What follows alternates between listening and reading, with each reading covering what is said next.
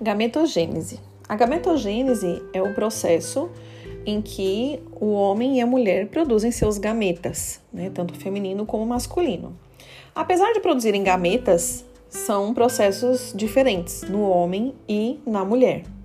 Esse processo acontece através de divisão celular, a princípio mitose, seguida por dois processos de meiose, que vão fazer com que o resultado, o gameta, seja haploide, ou seja, é uma célula que possui apenas 23 cromossomos e não 23 pares de cromossomos.